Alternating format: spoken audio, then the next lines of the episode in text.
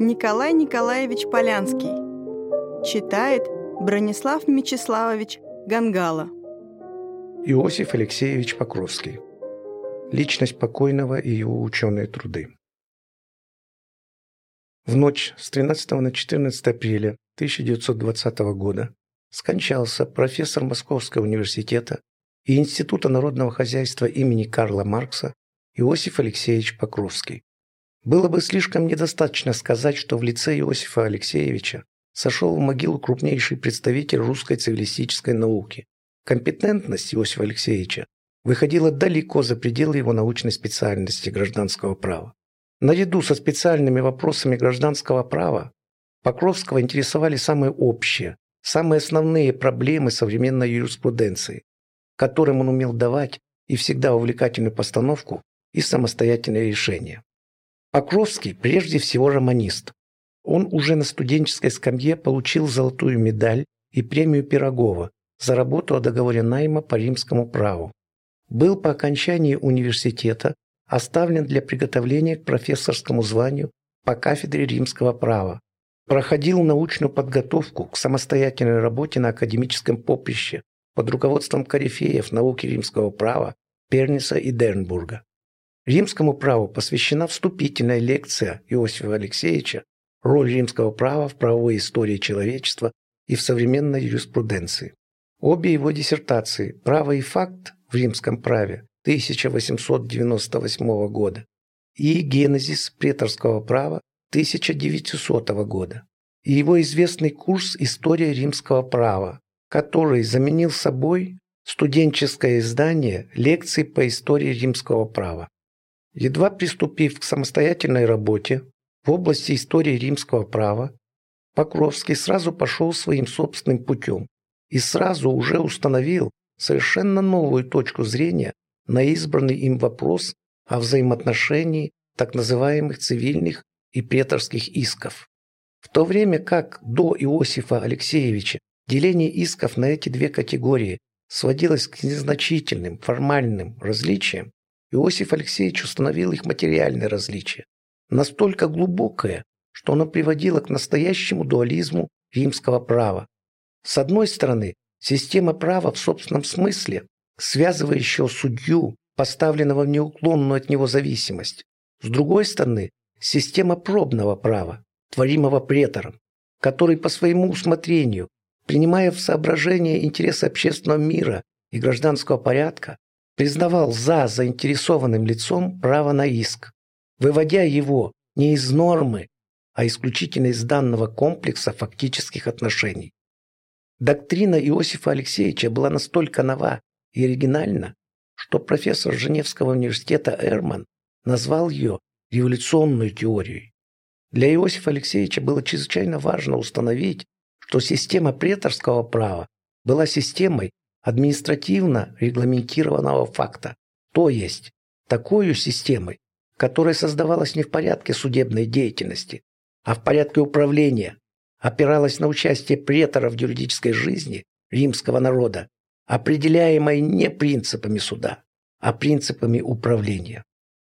Впоследствии этот вывод дал Иосифу Алексеевичу основание отвергнуть те ссылки на римскую притуру, которые делали сторонники наделения суда полномочиями творить новое право, наряду с законодателем, в дополнение к действующему законодательству. Исследование Иосифа Алексеевича показало, насколько подобные ссылки были неосновательны. Римский претор отнюдь не был судьёю в нашем смысле слова. Это был магистрат, воплощавший в себе саму верховность римского народа. Профаны склонны считать римское право, по выражению Иосифа Алексеевича, за могильным правом. Те же профаны склонны думать, что близкое знакомство с этим выходцем с того света неизбежно должно приводить к отчуждению от жизни, притуплять чуткость к ее голосам. С Иосифом Алексеевичем этого не случилось. Он, напротив, подобно самым блестящим романистам, приступил к изучению римского права не для того, чтобы забыть о запросах правовой действительности, но для того, чтобы подготовить ответы на эти вопросы, то сближая современность с римским прошлым, то противополагая их друг другу. И в этом умении подмечать сходства и контрасты двух правопорядков и социальных укладов, отделенных друг от друга веками, Иосиф Алексеевич проявлял величайшую зоркость и способность не поддаваться столь естественному влечению предметом своей специальности. Так, естественно, было, сделав предметов своего раннего исследования в 1902 году свободное правотворчество римского претора, хозяина всего гражданского права, пойти, подобно Ерингу, по пути идеализации этой деятельности претора, для того, чтобы рекомендовать ее как образец, достойный подражания. В принципе, не связанный с законом, претор мог по поводу каждого отдельного случая установить узкую норму, которая соответствовала его представлениям о праве и справедливости. Благодаря такой широте власти претора правопорядок приобретал необычайную гибкость и приспособляемость к реальным потребностям гражданского оборота. Эта эластичность юрисдикции в высшей степени способствовала прогрессивному движению права. Благодаря ей новая правовая норма могла быть практически использована раньше, чем она отвердевала в законодательстве. Отчего же и нам не воспользоваться выгодами порядка, который не только не помешал римскому праву приобрести удивительную стройность и выработанность, но, напротив, способствовал его стройности и выработанности. И не следует ли нам, как думал Еринг, отказаться от нашего недоверия к полноте власти и от нашей боязни личности, недоверия и боязни, ослабляющих энергию власти? Не следует ли освободить чиновничество от тяжкого гнета мертвых правил? Не следует ли усмотрение, руководимое общественным интересом, поставить выше неуклонной законности? Не та положительная роль, которую сыграли римские преторы, восполняя и исправляя законное право, ни авторитеты Еринга не увлекли Иосифа Алексеевича. Ссылаясь на различия характеров и культуры Древнего Рима и современных народов Европы, он самым решительным образом протестовал против того отрицательного отношения, которое проявил Еринг к современной ему системе, проникнутой стремлением к самому строгому господству закона. «Мы – народы нового мира и новой культуры», – писал Иосиф Алексеевич, «далеко не можем похвалиться ни свойствами римского характера, ни римской общественной жизнью. Своей исторической судьбой мы приучены дорожить мертвым правилам, как одной из гарантий нашей независимости от личного произвола, приучены ценить начало строгой законности, даже со всеми его неудобствами. Так исследование предмета, такого, казалось бы, нам далекого и чуждого, привело Иосифа Алексеевича к выводу, который в наши дни приобрел особую назидательность и сохранил свою практическую приложимость и после смерти его автора. Итоги своим занятиям в области римского права, завоевавшим ему, по компетентному мнению специалиста, профессора Сабинина, почетное место в мировой литературе римского права, Иосиф Алексеевич подвел своей истории римского права. По отзыву другого специалиста, это сочинение Иосифа Алексеевича должно быть поставлено рядом со знаменитыми институциями римского права Зома, которым оно не уступает по блеску и красоте изложения, по ясности и отчетливости мысли. Занятия римским правом определили и круг излюбленных идей Иосифа Алексеевича, связывающих его работы друг с другом придающих замечательную цельность его литературному наследию и очень облегчающих задачу обозрения этого наследия. Это идея самостоятельной и автономной личности, которую римляне, по выражению Иосифа Алексеевича, полагали во главу угла своих юридических представлений. Идея естественного права, впервые у римских юристов приобретшая практическое значение и немало способствовавшая как констатировал Иосиф Алексеевич, процессу превращения римского права в право универсальное.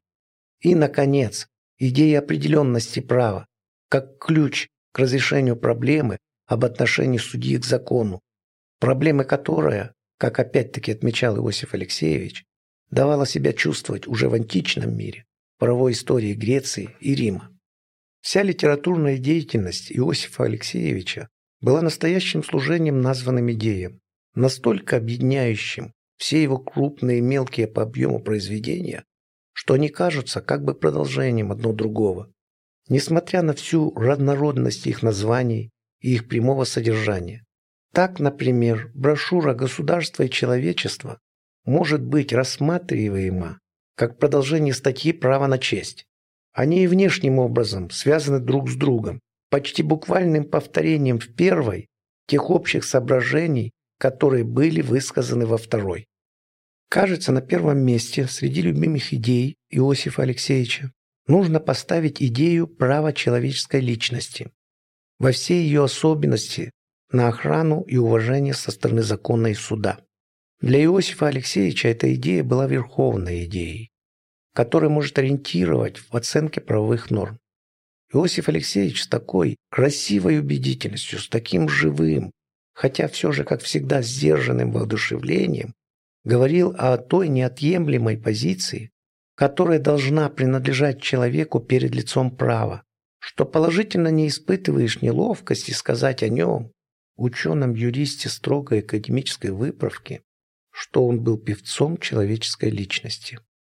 При этом поводом и предметом его научного пафоса была личность не абстрактного человека, которого знало римское право под именем доброго отца семейства, или к которому, как типичному, отвлеченному от действительности, гражданскому человеку обращается нередко современное гражданское право.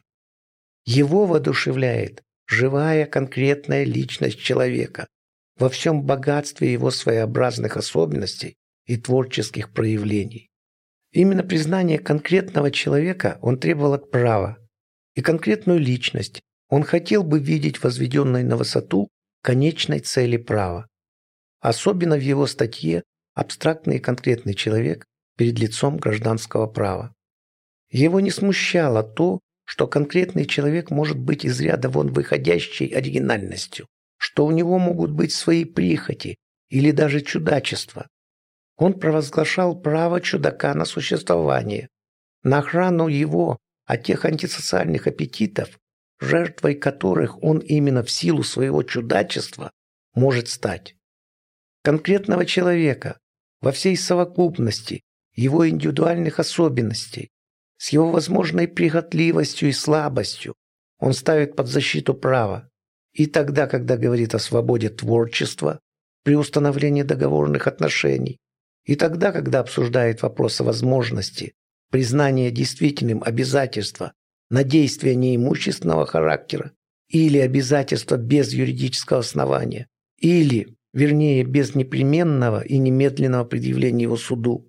И тогда, наконец, когда он решительно возражает против доктрины, которая лишь в том случае угрозу, побудившую кого-либо к заключению сделки, считает опорочивающей эту сделку если это была угроза серьезным злом, способная повлиять и на человека рассудительного.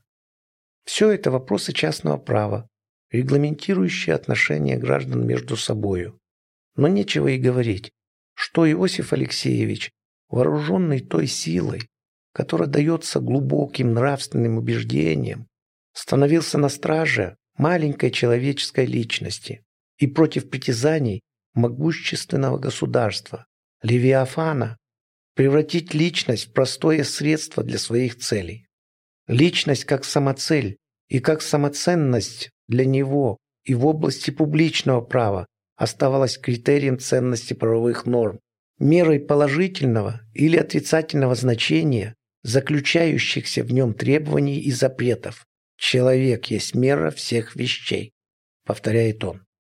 Он требует от государства, чтобы оно открыло свое лицо, чтобы оно дало прямой ответ на вопрос, действительно ли оно таково, что перед его лицом ни о каких неотъемлемых правах личности говорить нельзя. Если ответ последует «да», то это «да» в его глазах в высокой степени оправдывает бунт против властвующего государства, поднятый такими течениями общественной мысли, как анархизм и синдикализм. Сам далекий от этих течений, Иосиф Алексеевич не допускал возможности совершенного освобождения личности и общества от государственных уз, но он верил в то, что рано или поздно будет найдено. Более того, он утверждал, что уже зреет, управа над государствами. Этой управы он ждал от того коллектива, который стоит над государством, от человечества. В дни, когда еще не закончился мировой пожар, когда не состоялось примирение враждующих членов общемирового коллектива, Иосиф Алексеевич с особым воодушевлением, с тем воодушевлением, которое дается только верой, а не мечтой, писал о наступлении момента, когда будет создан общий человеческий форум. И когда на этом форуме перед трибуналом Великого Суда Человечества, помимо целых общественных групп, сможет выступить в качестве истца против своего государства с жалобой на свое попираемое право и отдельный человек. Об этом статья «Государство и человечество» 1919 года. Но идеолог свободной личности Иосиф Алексеевич отвергал не только внешние, связывающие его путы. Он не меньше боялся всяких порабощающих дух фетишей. И его собственное преклонение перед личностью не превращалось в некритический фетишизм. Это характерно сказалось в его отношении к социализму. При всем своем так ярко выраженном индивидуализме он нигде не высказывает принципиально отрицательного отношения к социализму. Напротив, в брошюре «Этические предпосылки свободного строя» он подчеркивает, против социалистического обобществления хозяйства с принципиальной точки зрения никаких возражений не имеется. Все зависит от того настроения, которым проникнуты активные представители социализма, и от коллективной психологии того народа, который признается подходящей средой для осуществления идей социализма. Чем больше будет веры в безопасность духовного существования личности от всяких нарушений со стороны окружающего общества, тем меньше будет протестов против экономического обобществления и наоборот. Для будущего времени проблему примирения личности и общества Иосиф Алексеевич разрешал таким образом.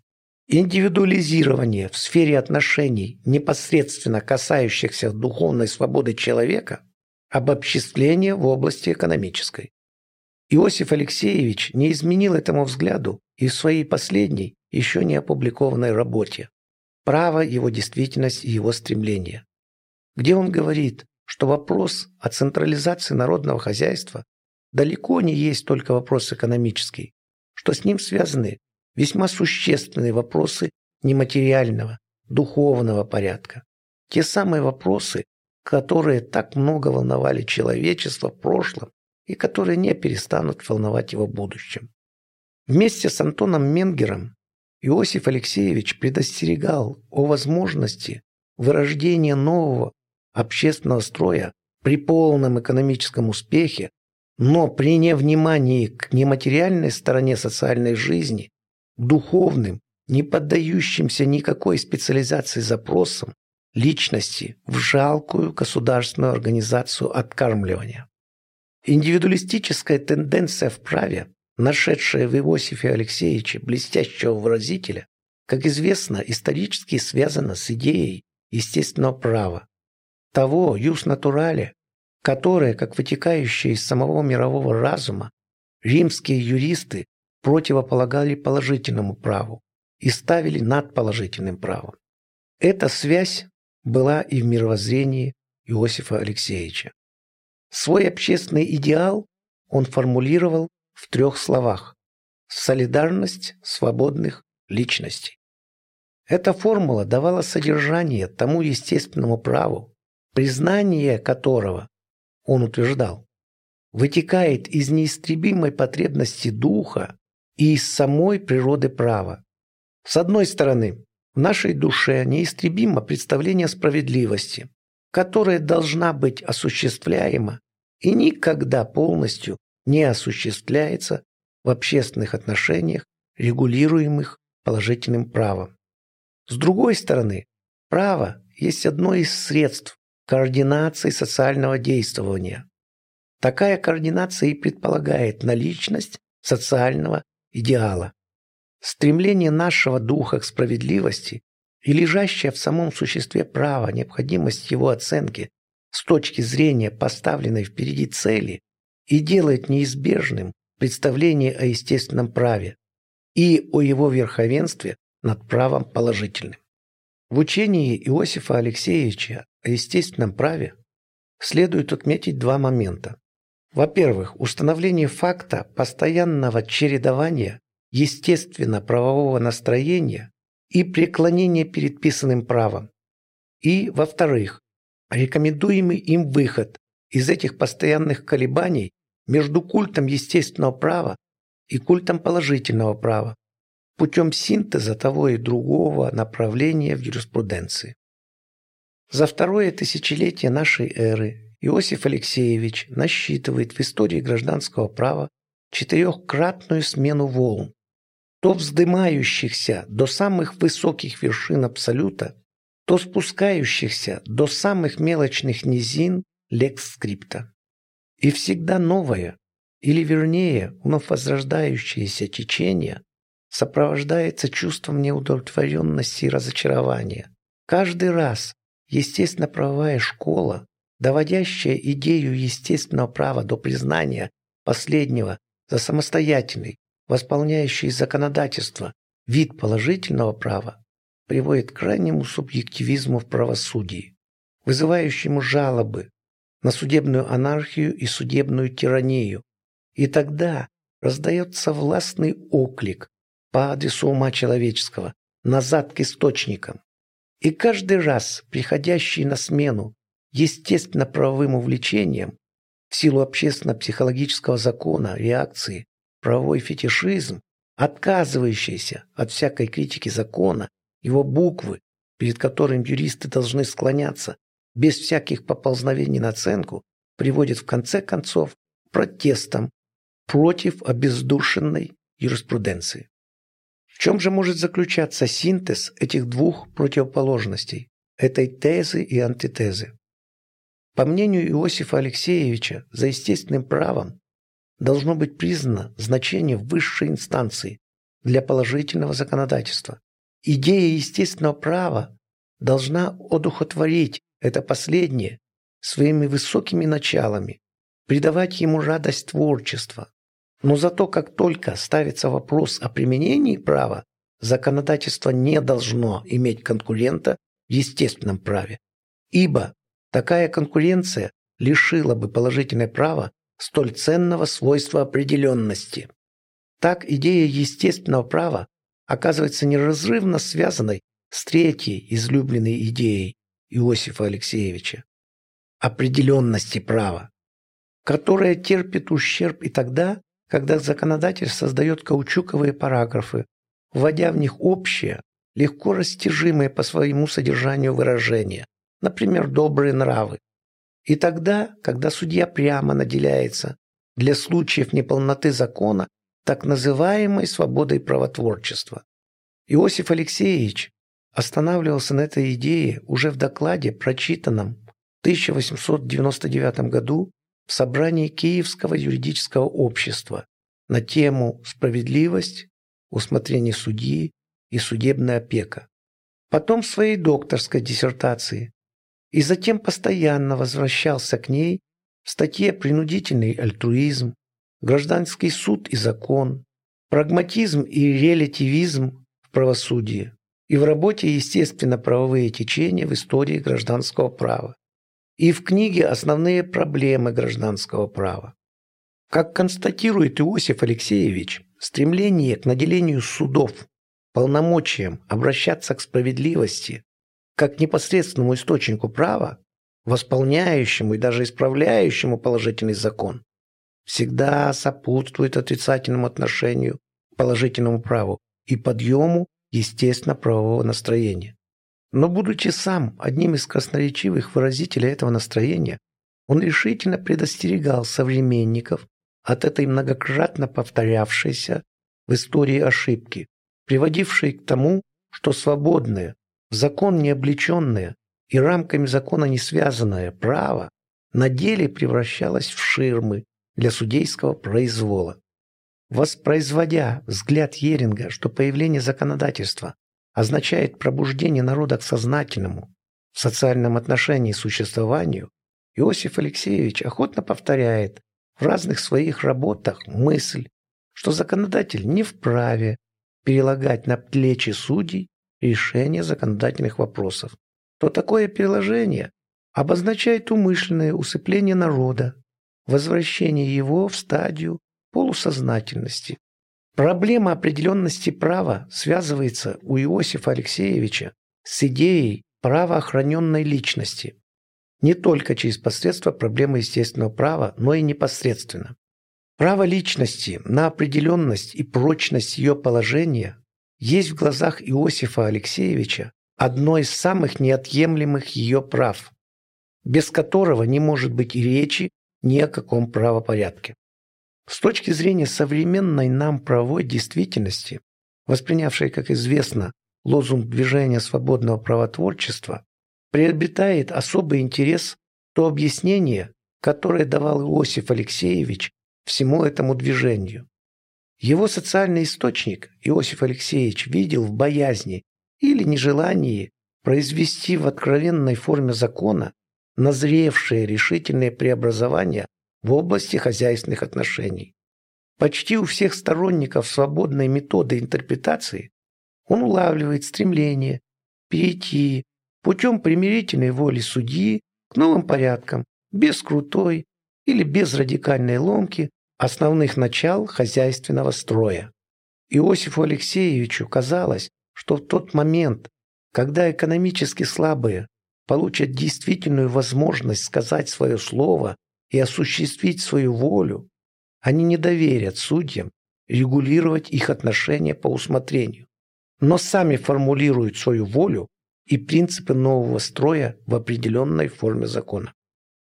Мы назвали только три крупнейшие идеи, под знаменем которых протекала вся научная работа Иосифа Алексеевича, его главные идеи. Но, разумеется, ими не исчерпывается идейное богатство, заключающееся в его произведениях. Его научное творчество отличалось именно умением сводить самые специальные вопросы к самым общим и основным. Недаром одну из своих работ «Право на честь» он назвал маленькой иллюстрацией к большому вопросу. Он искал тех великих идей и всеобщих истин, без которых, по его мнению, юриспруденция проявляет свою слепоту и беспомощность. Отсюда тот глубочайший интерес, который не только его статьи, посвященные вопросам общей теории права, но и его цивилистические работы представляют собой для юристов всех специальностей.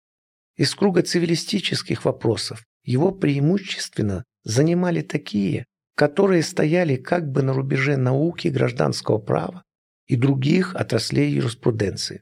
Такие, например, как вопрос о принудительном альтруизме или об абстрактном и конкретном человеке или праве на честь, равнозначащие как для цивилистов, так и для криминалистов, и для уголовного политика, Важно решить, допустимо ли, и если допустимо, то в каком объеме снабжение правовой санкции, наказание в уголовном праве, вознаграждение за вред в гражданском, требование оказания помощи нуждающемуся в ней или какого человека, абстрактного или конкретного, нужно принимать за меру наказуемой угрозы или наказуемого обмана при мошенничестве, или что представляет собой честь, только ли простой рефлекс уголовной нормы или субъективное гражданское право? И в последнем случае, как охранить это право, когда оно сталкивается, например, с требованием безнаказанности народных представителей за речи, произносимые ими в парламенте. Но значение Иосифа Алексеевича выходит не только за пределы его специальности. Оно выходит и за пределы всей науки права вообще. Это можно сказать уже об его истории римского права. Историю институтов римского права он повсюду связывает с историей римской общественности.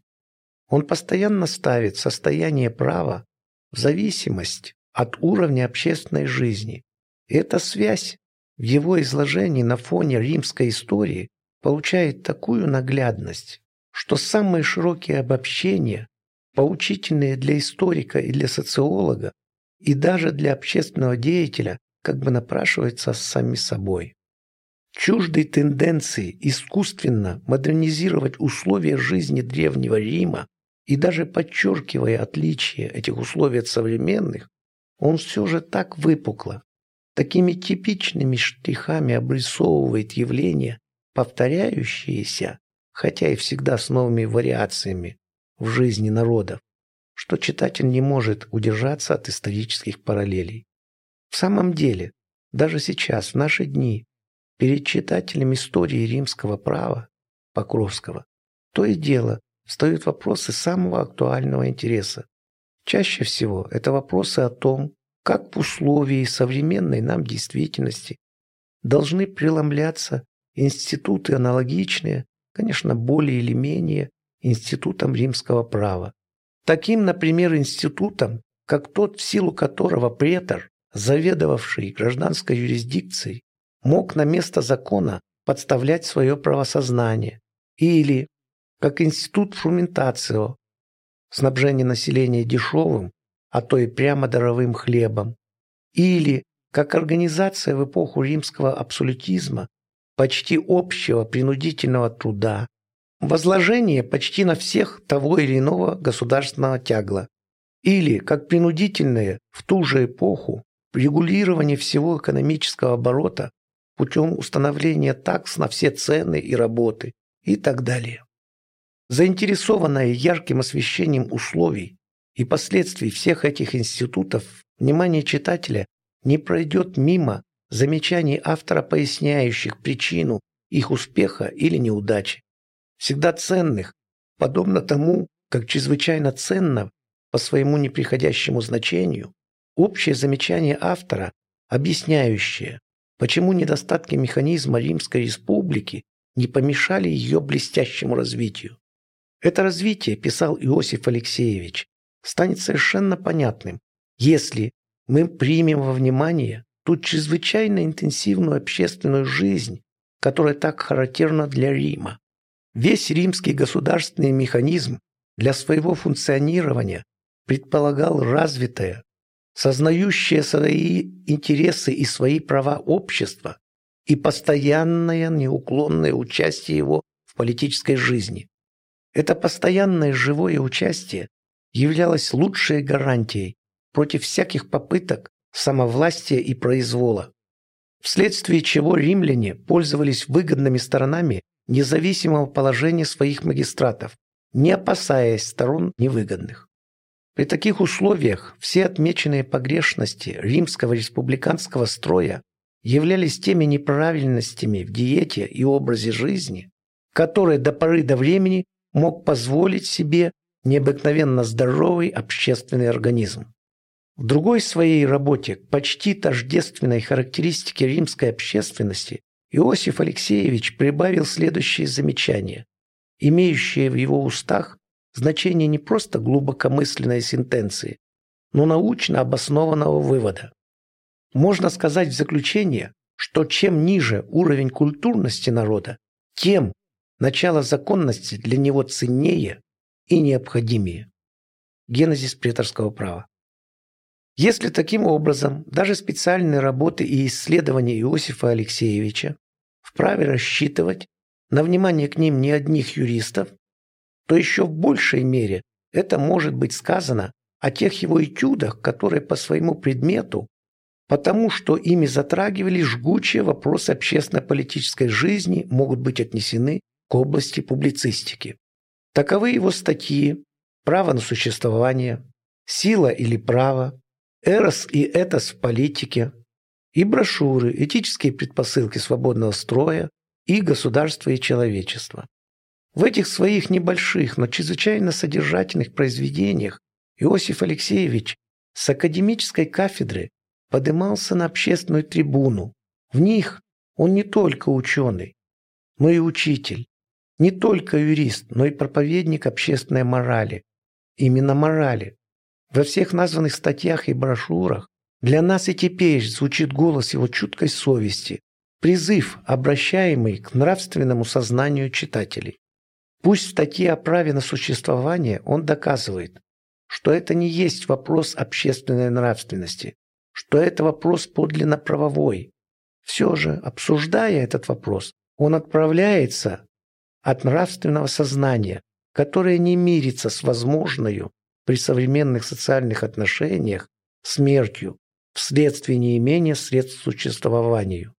Он взывает к совести русского общества, которое не может быть спокойно, пока возможность голодной смерти не будет устранена признанием права на существование, и обосновывает возложение на все общество, соответствующей этому праву экономической обязанности, тем решающим категорическим императивом, каким является потрясающее по своей простоте и силе сознания.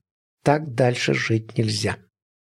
И в статье «Сила или право» в самом начале Великой Европейской войны он говорил о нравственном оздоровлении общественной атмосферы. Как и другие, он звал к победе, но оговаривал. Тот враг, которого надо победить, не Германия как таковая, а нечто большее и универсальное. Это большее – то мировоззрение, которое потребность государства в накоплении своей мощи ставит выше каких бы то ни было велений нравственности. Иосифа Алексеевича одинаково отталкивали от себя милитаризм, империализм и шовинизм. Где бы эти явления ни наблюдались. Он хотел, чтобы внешняя победа над врагом завершилась победой внутренней в сердцах людей всего мира. Когда затем притившие Иосифу Алексеевичу шовинизм и зоологический патриотизм нашли себе проявление даже в передовой русской печати, на страницах которой один из публицистов взял под свою защиту слепую, доходящую до политического иступления, любовь к своему народу, придумав для такой любви декоративное выражение «политический эрос», Иосиф Алексеевич счел себя обязанным принять участие в полемике о том, должен ли политический эрос быть подчинен этосу. Для него не было сомнения в выборе ответа на вопрос. Он с нескрываемым негодованием отверг философию политического эроса, свободного от этической оценки, и решительно возражал против мнения, будто этические мерки неприменимы к народам и государствам.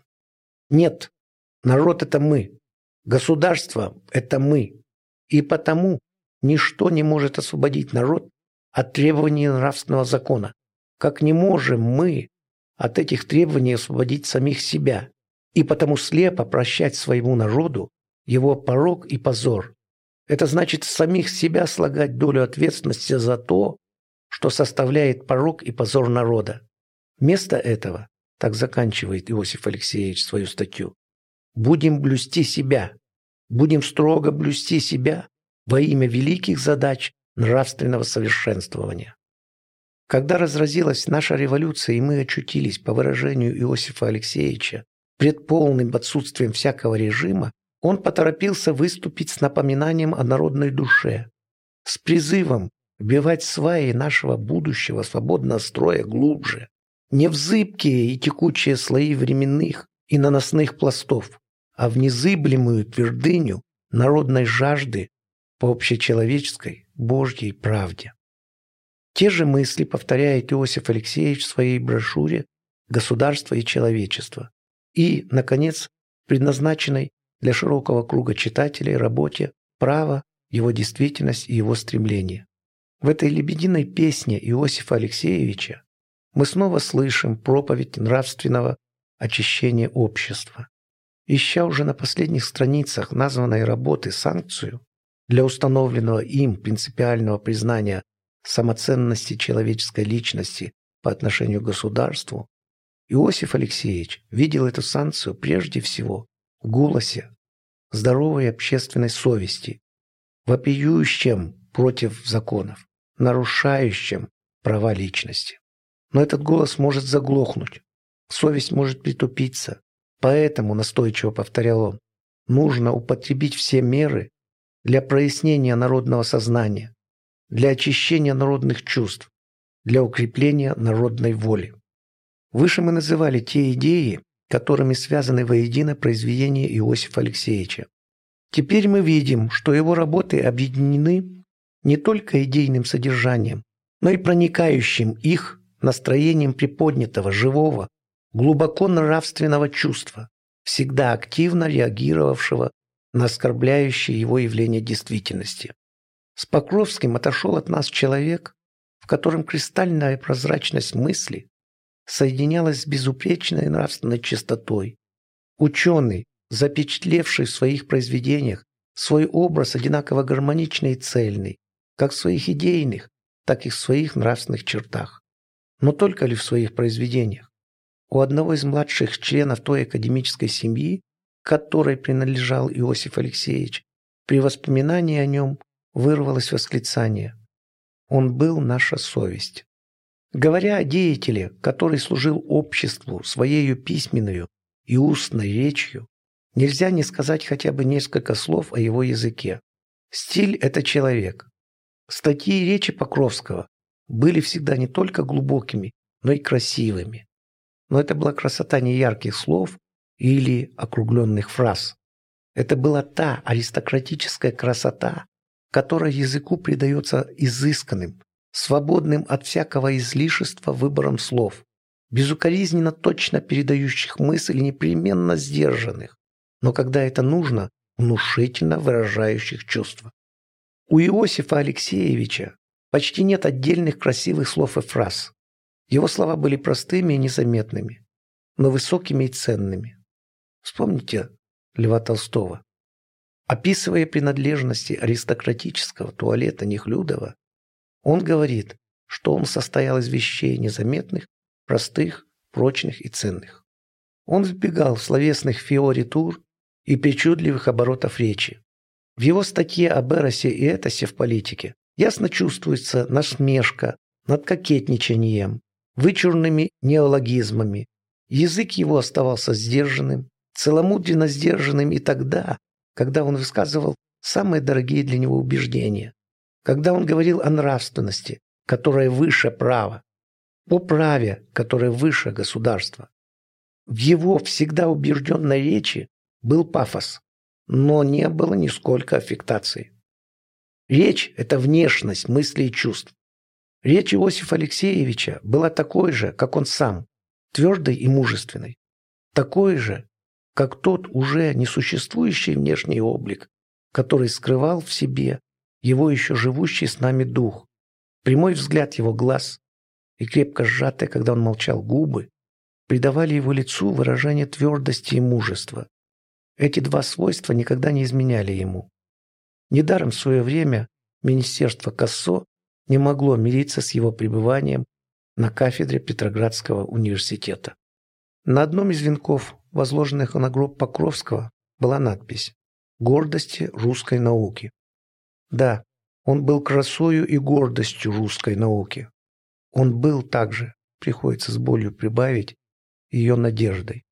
Война и революция замедлили приток новобранцев науки, рассеяли по лицу земли, оторвав от университетов, как ветвь от стволов, старых, испытанных академических работников. Иосиф Алексеевич, несмотря на все невзгоды, оставался на посту, продолжая и педагогическую деятельность, и научную работу, пока уже не по возрасту тяжелые лишения и боль, которую он болел за метущуюся родину и тревога, которую ему внушало расстройство академической жизни, не исчерпали до конца его сил. Он умер, и дрогнуло пламя на старейшем очаге русской науки. И лишний раз стал вопрос, где же те новые силы, которые при новых, более благоприятных для научной работы условиях оживят это пламя и вернут ему прежний блеск. Иосиф Алексеевич умер слишком рано – когда смена еще не пришла.